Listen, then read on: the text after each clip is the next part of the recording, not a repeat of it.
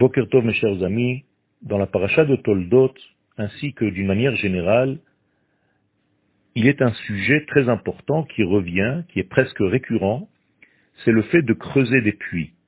Nos pères ont creusé des puits.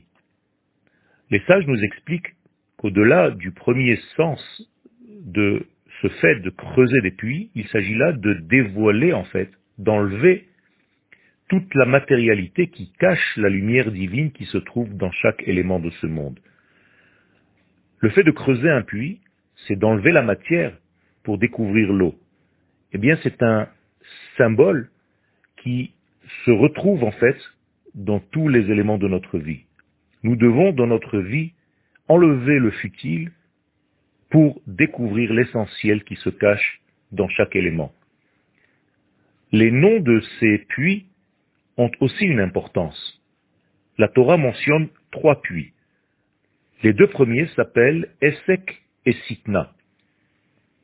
Ce sont des termes en hébreu qui représentent la guerre, qui représentent la haine, qui représentent les problèmes, la complication des choses. Et en réalité, il s'agit de ce travail de tri que je viens de mentionner concernant les jours de la semaine. Car durant les jours de la semaine, la matière est tellement dominante qu'il faut un travail énorme pour enlever la matière et découvrir la lumière divine, le point divin qui se cache à l'intérieur de la matière. Le Shabbat, il y a un autre puits, et la Torah l'appelle Rechovot. Rechovot veut dire la largesse. C'est-à-dire que le travail de tri que nous avons effectué durant la semaine, eh bien Shabbat, le travail est complètement différent. Nous sommes dans la largesse, nous sommes dans le large, nous sommes dans la grandeur, nous sommes dans l'opulence, nous sommes dans la force énergétique la plus grande qui dévoile en fait la lumière divine. Voyez donc qu'il s'agit là de codes que nous devons décoder, car dans chaque élément de ce monde se cache un point de vie, d'essence divine, et ce point est caché par la matière, par la nature, par l'extériorité de ce monde. Et d'une manière générale, le monde a été créé de telle manière à ce que la lumière divine se cache à l'intérieur de toute cette création. Et l'homme est l'associé au créateur, entre guillemets, c'est là en réalité l'essentiel de sa création, c'est de chercher et de faire le tri pour retrouver la lumière divine qui se cache à l'intérieur de cette matière. C'est ce qu'on appelle la Torah orale, qui amène en réalité les éléments de vie à chaque degré de cette création. Et donc, l'essence même du travail de nos pères était de dévoiler cette lumière cachée dans tous les éléments de la création.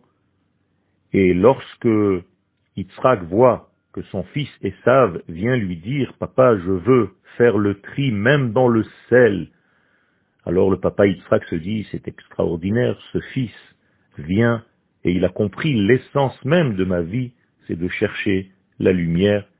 Et donc même dans le sel, même dans cet élément le plus bas, qui est dans le minéral, eh bien là-bas aussi, dans cette force la plus lointaine de la sainteté, là-bas aussi se cache la lumière divine. Bien entendu, savent mentait, il ne faisait rien du tout, c'était juste pour impressionner son père.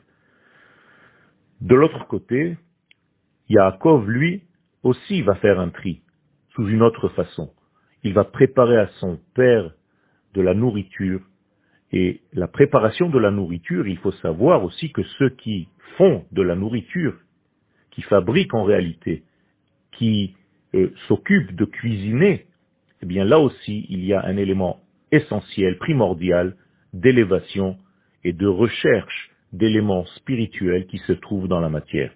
C'est-à-dire que tout ce que nous faisons dans ce monde, que ce soit les repas que nous mangeons, que ce soit les actions que nous faisons, sont tous là pour dévoiler la lumière divine qui se cache à l'intérieur de la matière et l'élever vers le monde de l'esprit, c'est-à-dire prendre les branches de ce monde et trouver à ces branches leur première racine, leur premier fondement.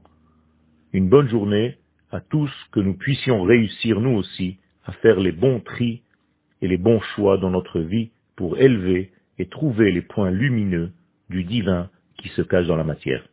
Yom Tov.